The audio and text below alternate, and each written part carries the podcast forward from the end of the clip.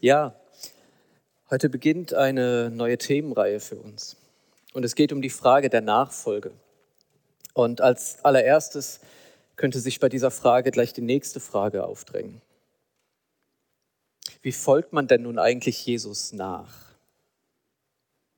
Und muss sich irgendwas an meinem Leben ändern? Oder wie sieht ein Leben als Christ denn eigentlich aus? Bei meiner allerersten Predigt dachte ich noch, eigentlich darfst du ja gar nicht hier stehen.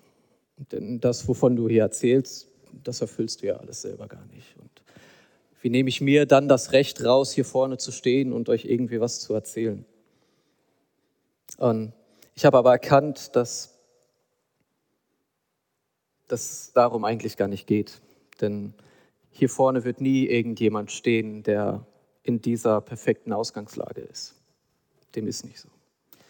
Und das Schönste an diesem Dienst ist für mich eigentlich die Vorbereitungszeit und die Ausarbeitung der Predigt, denn man arbeitet ganz intensiv mit einer Thematik, mit einem Wort und ich kann mich jedes Mal immer wieder selbst prüfen, ermahnen, neu ausrichten und ermutigen. Und so ist es mir auch bei diesem heutigen Thema gegangen.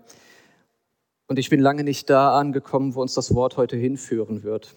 Aber das Tolle ist, jeden Morgen und jeden Moment haben wir die Möglichkeit umzukehren und es anders zu machen. Es sind drei Abschnitte, durch die ich heute Morgen mit euch gehen möchte.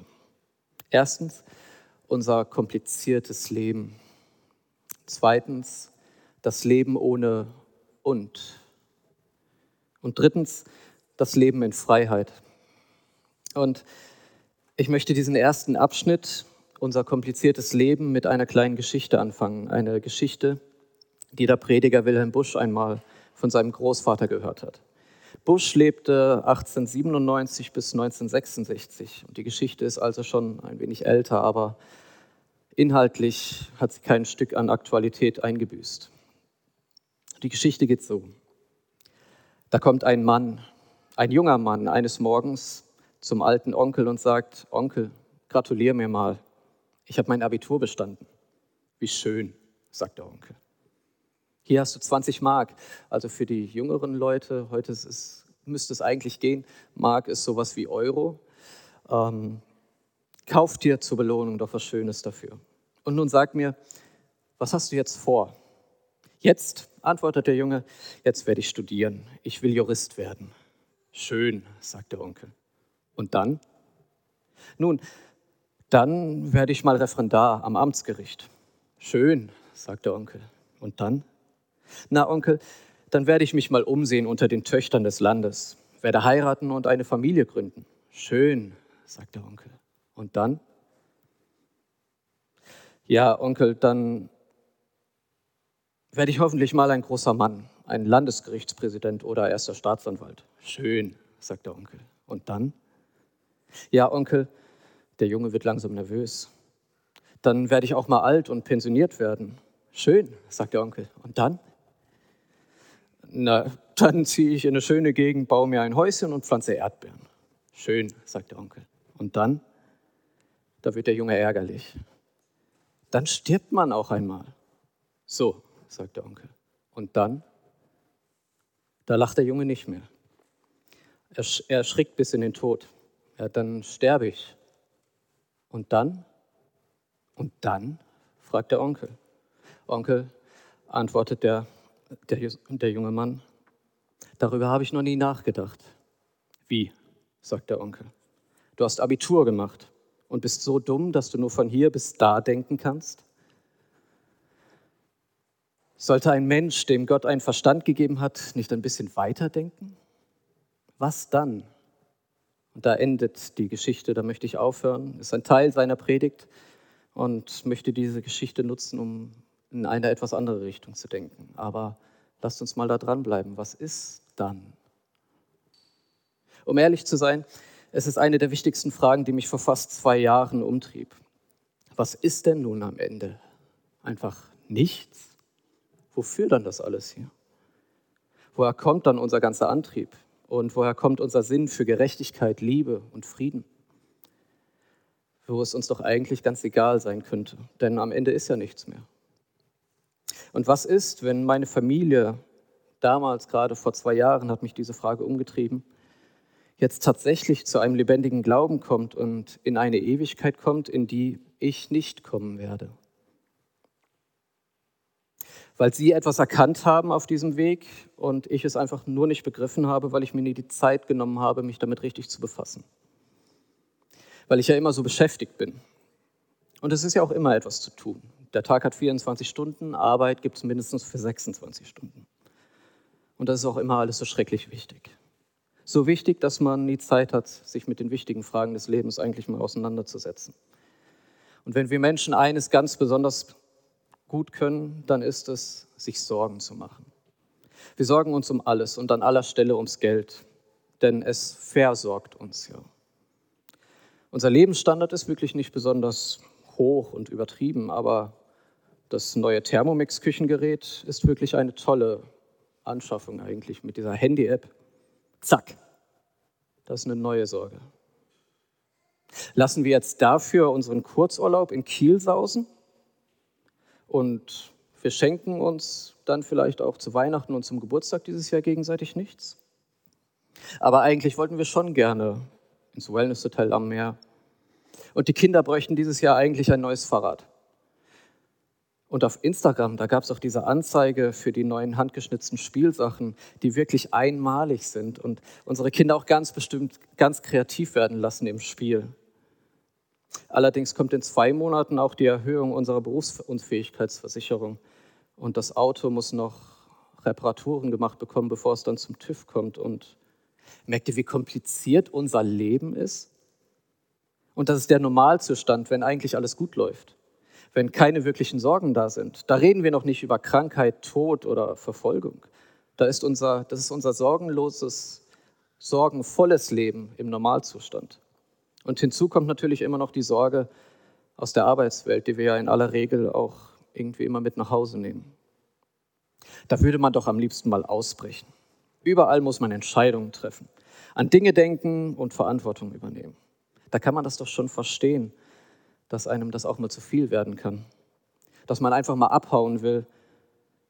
Da ist es doch nicht verwunderlich, dass es Menschen gibt, die auf die Idee kommen, einfach mal alles loszulassen. Und ich möchte diese folgenden Beispiele jetzt nicht anbringen, um mich über irgendjemanden lustig machen, sondern um etwas wiederzuspiegeln, was ganz tief in uns Menschen allen irgendwo verankert ist und was uns umtreibt. Nur die Ausprägung, wie sich das dann äußert, variiert. Aber man kann es doch verstehen, wenn Menschen den Wunsch haben, einfach mal alles loszulassen. Angefangen bei sämtlichen Hab und Gut. Und da gab es diesen Mann, der hatte alles. Und alles, was er hatte, das hat er aus seiner Wohnung geräumt. Einfach alles, inklusive seiner Kleidung. Und das hat er eingelagert. Und dann saß er da, nackt in seiner leeren Wohnung. Und hat sich dann erlaubt, jeden Tag eine einzige Sache, die er meinte unbedingt wieder zu brauchen, aus diesem Lager zu holen. Ein Jahr lang. Da müsste er am Ende ja wirklich nur noch das haben, was er tatsächlich auch unbedingt braucht. Nichts mehr, das ihn erdrückt oder das ihm Sorgen machen würde. Minimalismus nennt man das dann. Ein Leben auf das Wesentliche reduziert. Zu diesem Thema gibt es unzählige YouTube-Kanäle und Podcasts, also Hörsendungen. Da unterhalten sich dann zwei Menschen eine halbe Stunde darüber, ob die vierte Gabel in der Besteckschublade nicht doch eine zu viel ist, wenn die Schwiegermutter doch nur zweimal im Jahr zu Besuch kommt. Und plötzlich entstehen Sorgen und Probleme auf ganz anderer Ebene. Aber da ist ja auch was unfassbar Befreiendes dran, wenn man viel weniger Ballast hat im Leben, viel weniger Verantwortung tragen muss. Da könnte man doch auch einfach mal für ein paar Jahre abhauen. Und da gibt es diesen Strand auf einer Touristeninsel. Und an diesem Strand gibt es ganz viele Felsen und Höhlen. Und da lebt eine Österreicherin. Und mit ihr leben dort noch viele andere Aussteiger. In der nächstgelegenen Stadt holen sie sich dann immer wieder was zu essen mit Geld, das sie mit Straßenkunst verdient haben. Und dann kehren sie zurück an ihren Strand und sind dort auf der Suche nach ihrer inneren Erfüllung. Und eigentlich will die Frau da auch nie wieder weggehen denn sie braucht sich den ganzen Tag keine Sorgen mehr zu machen. Nur dieses eine Mal, als sich einer verletzt hat, da mussten sie dann doch in die Stadt und glücklicherweise konnten sie schnell einen Autofahrer finden, der sie dann zum nächsten Krankenhaus gebracht hat. Und da gab es dann Ärzte, die gearbeitet haben und sich um sie gekümmert haben. Und alle drei, vier Jahre muss sie selbst für ein Jahr wieder zurück nach Österreich, um neues Geld zu verdienen und um dann wieder zurückkehren zu können an ihren Strand. Irgendwie ist der Mensch doch immer auf der Suche nach einer Erfüllung. Und dennoch ist es so offensichtlich, dass auch die Arbeit zum Leben gehört. Und genauso auch das Geld und die Güter. Wir kommen zum zweiten Teil. Das Leben ohne und. Und da möchte ich mir anschauen, was die Bibel dazu sagt. Und wir blicken an eine Stelle in der Bergpredigt Matthäus 6. Dort heißt es, Ihr sollt euch nicht Schätze sammeln auf Erden, wo die Motten und der Rost sie fressen, wo die Diebe nachgraben und stehlen. Sammelt euch vielmehr Schätze im Himmel, wo, der, wo die Motten weder, äh, weder die Motten noch der Rost sie fressen und wo die Diebe nicht nachgraben und stehlen. Und wo euer Schatz ist, dort wird auch euer Herz sein. Das, was Jesus hier spricht, geht eigentlich völlig gegen jeden menschlichen Rat, wenn es darum geht, sich eine finanziell gesicherte Zukunft zu erschaffen. Doch er will uns klar machen, dass nichts von dem, was wir hier auf dieser Erde sammeln, langfristig irgendeinen Wert hat. Es kann jederzeit einfach weg sein und was bleibt uns dann? Diese radikale Sichtweise auf das Geld beruht auf der Erkenntnis, dass wo euer Schatz ist, da wird euer Herz sein. Das heißt, ist der Schatz, den ich bemüht bin zu sammeln, hier irdisch ausgerichtet, so wird auch mein Herz daran hängen und mein Blick wird immer darauf sein. Und selbst wenn ich jetzt an diesem Punkt auch noch Jesus nachfolgen möchte, wird das Herz immer an dem Irdischen hängen. Bonhoeffer schreibt dazu, das Leben des Nachfolgenden bewährt sich darin, dass nichts zwischen Christus und ihm tritt. Nicht das Gesetz, nicht die eigene Frömmigkeit, aber auch nicht die Welt. Wenn im eigenen Handeln nach Christus kein Und kommt, dann gelingt es, dass der Blick völlig klar ausgerichtet bleibt. Wer von uns hat da nicht doch das ein oder andere kleine oder größere Und nach Christus stehen? Christus und das Geld, Christus und die Arbeit, Christus und der Sport, Christus und das ist doch unfassbar schwierig, vor allem im Alltag.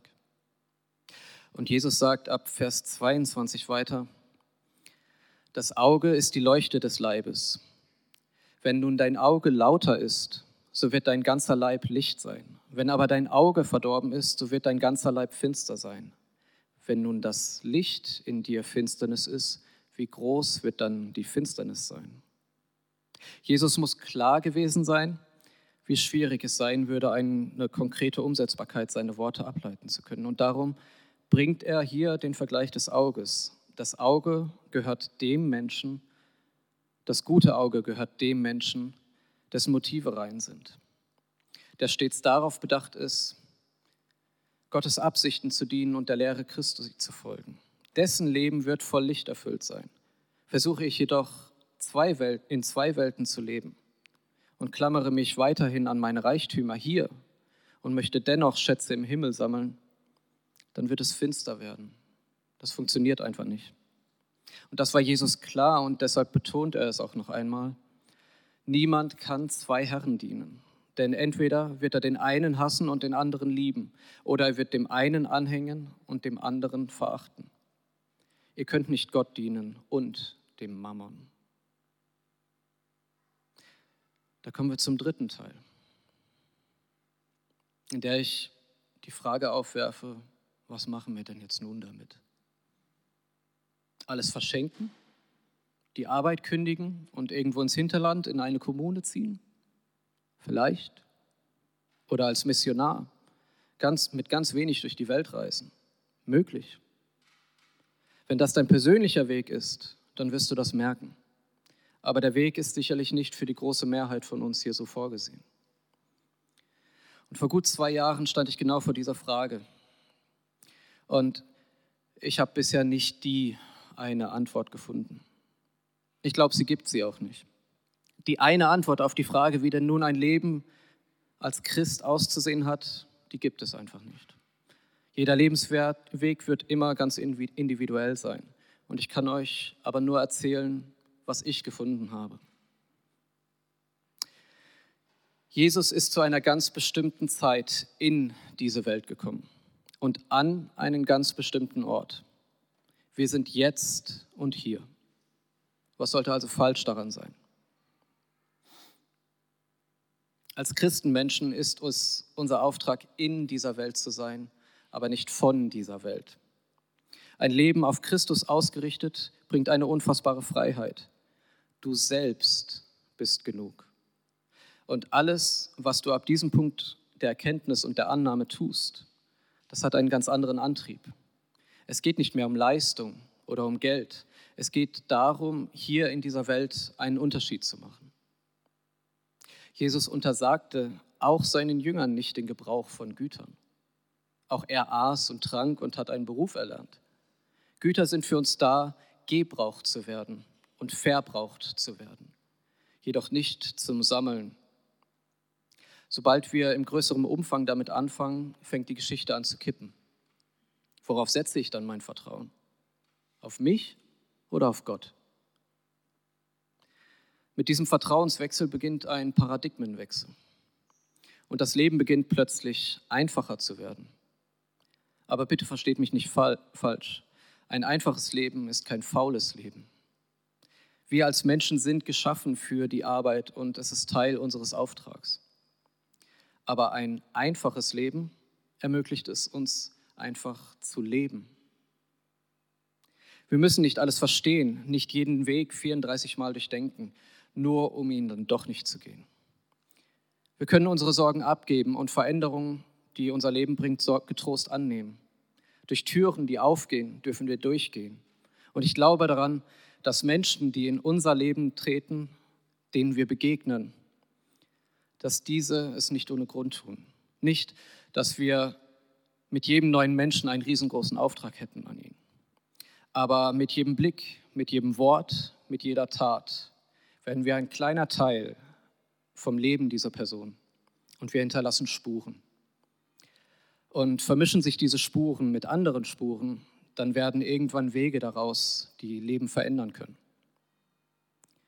Das kann die Tasse Kaffee sein mit der alten Dame, dessen Mann, deren Mann vor zehn Jahren gestorben ist. Das ist das Lächeln an der Kasse. Das ist die Planänderung für den Abend, weil der Kollege krank geworden ist und es doch noch Arbeit zu tun gibt.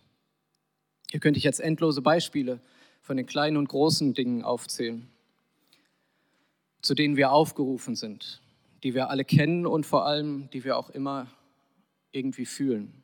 Wir fühlen sie jedes Mal in unserem Inneren und wissen, dass die Dinge eigentlich richtig wären. Die Frage ist nur, tun wir sie? Springen wir über unseren eigenen Schatten? Wir müssen uns immer wieder bewusst sein, die Menschen sehen uns.